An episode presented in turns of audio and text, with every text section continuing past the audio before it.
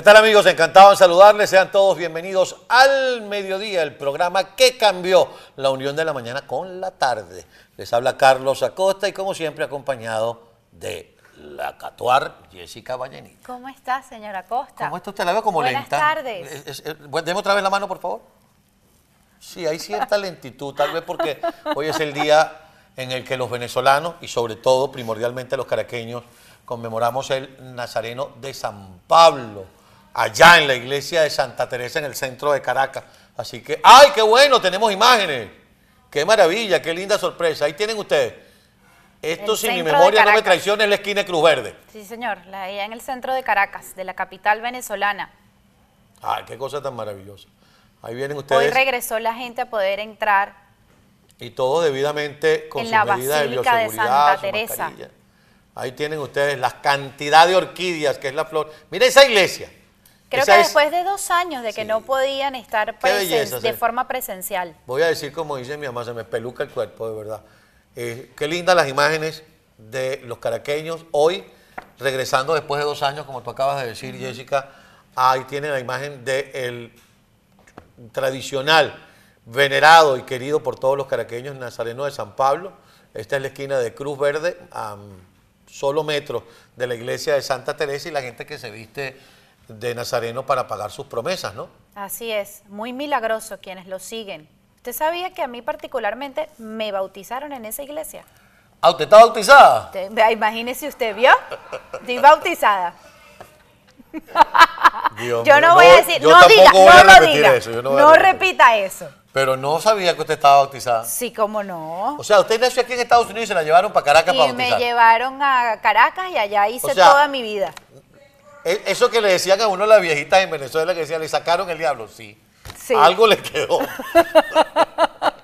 Pero sí, me bautizaron en esa iglesia porque el nazareno era muy milagroso y mi, mi mamá, eh, en promesa, para pagarle la promesa de algo que ella le había pedido, se lo cumplió y la promesa era, mi hija será bautizada en esa iglesia. Bueno, para que ustedes vean, sí está bautizada y fue bautizada en la iglesia de Santa Teresa, donde está la legendaria imagen del Nazareno de San Miguel la cara es antica. Tiene hasta un halo.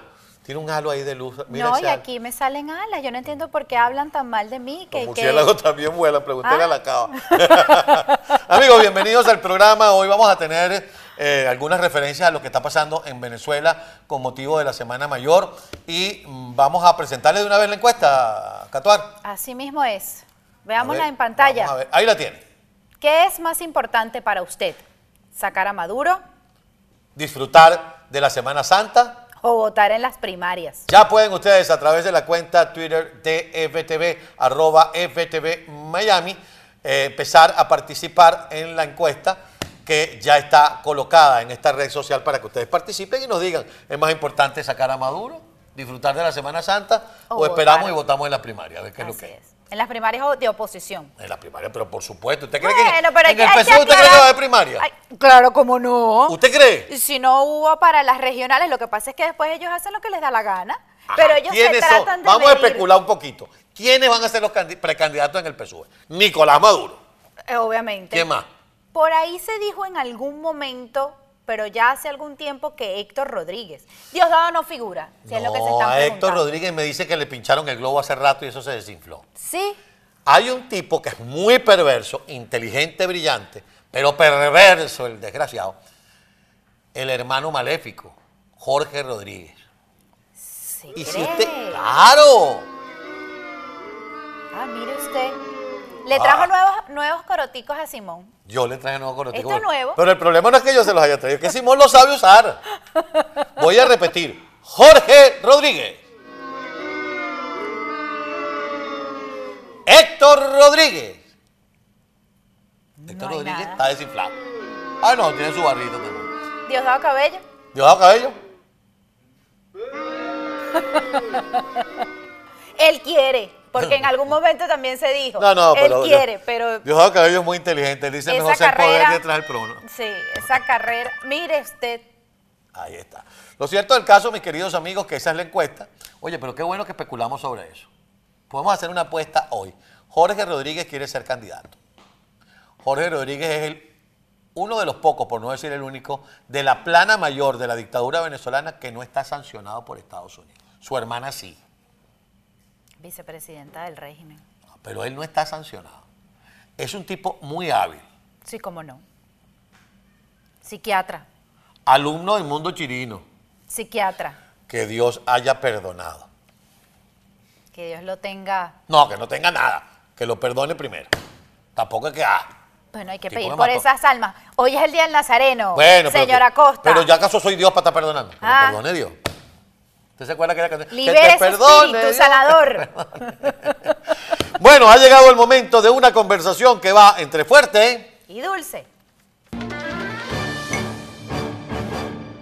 Decía usted, mi querida Jessica, en la previa. La 14 se quedó viendo la cámara y dijo, el régimen está pidiendo cacao. ¿Por qué? Parece ser.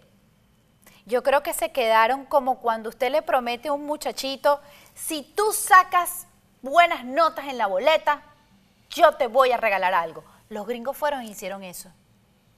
Por allá se le presentaron a Miraflores hace algunas semanas y dijeron, ajá, bueno, estamos aquí, necesitamos petróleo, pero tiene que haber muestras de cambio.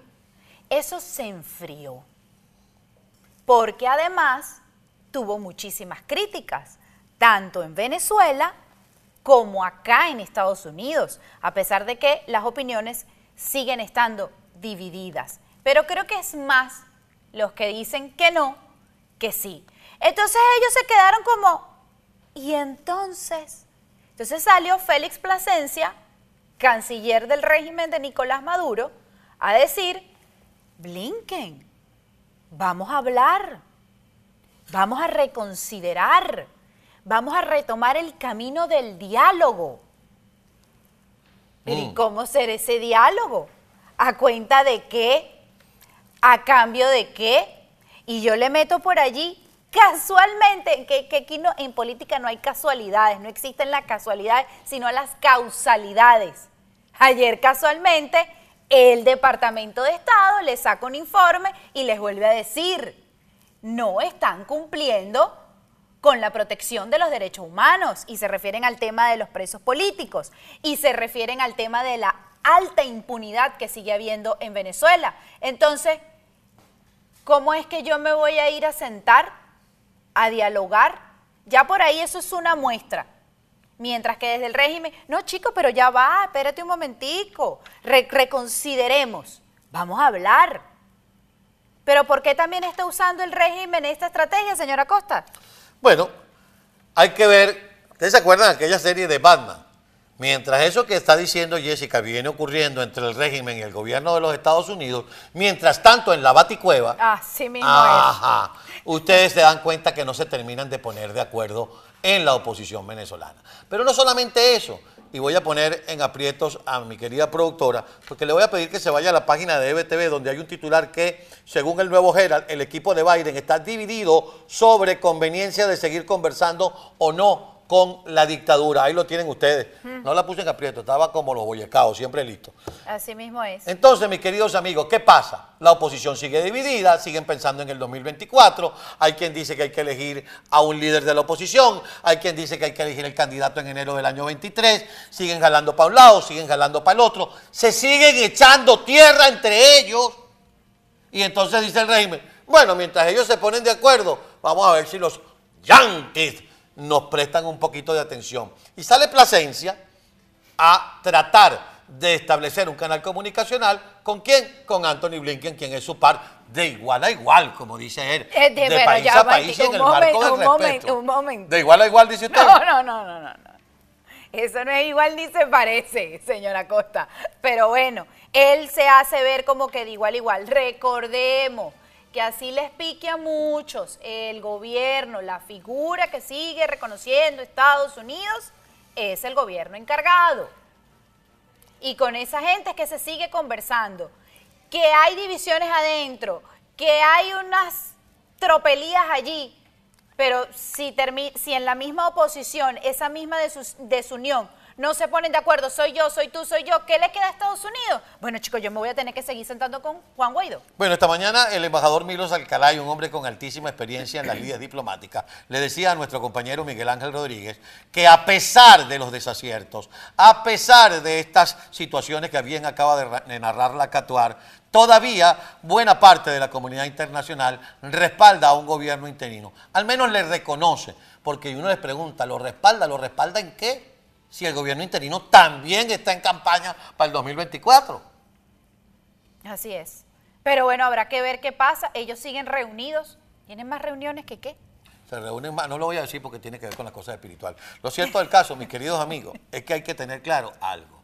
En la manipulación que desde el gobierno ilegítimo y usurpador de Nicolás Maduro se hace de la población y del tema de las sanciones, no podemos caer en esa trampa. y yo sé que va a ser muy fácil decir, ah, no, claro, es que tú en Estados Unidos pides sanciones porque tú no las padeces.